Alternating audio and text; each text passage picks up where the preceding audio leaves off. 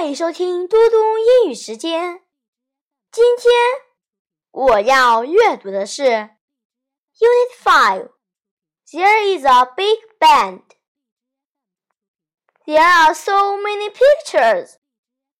My father can draw very well. What a nice photo! That's my grandma's garden. There are many pretty flowers in it. What's in the room? There is a table beside the bed. A. Let's talk. Your room is really nice. Thanks. There is a big bed. Yes, I like my bed. There is a nice photo too. Wow, you look cool. Thank you. Hey, my computer is here on the desk. Let's play. Let's learn. This is my room.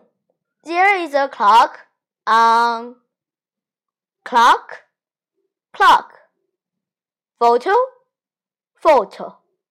Plant, plant. Water ball, water ball. Bike, bike. B. Let's talk. This is the living room. Wow, there are so many pictures here. Yes, my father can draw very well. There are so many plants here too. They are my grandmother plants. My grandparents have a garden in front of their house. There are lots of flowers in it. Cool! Let's learn. Where is the ball? It's in front of the dog. In front of, in front of. Beside, beside. Between, between. Behind, behind. Above, above. See, story time. Can you help me?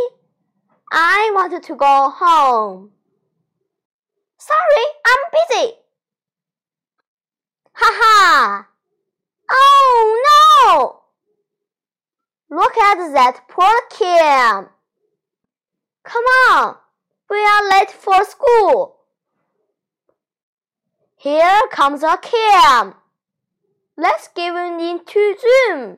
He can help. Let me help you. Thank you. Home sweet home. 谢谢大家，我们下次再见。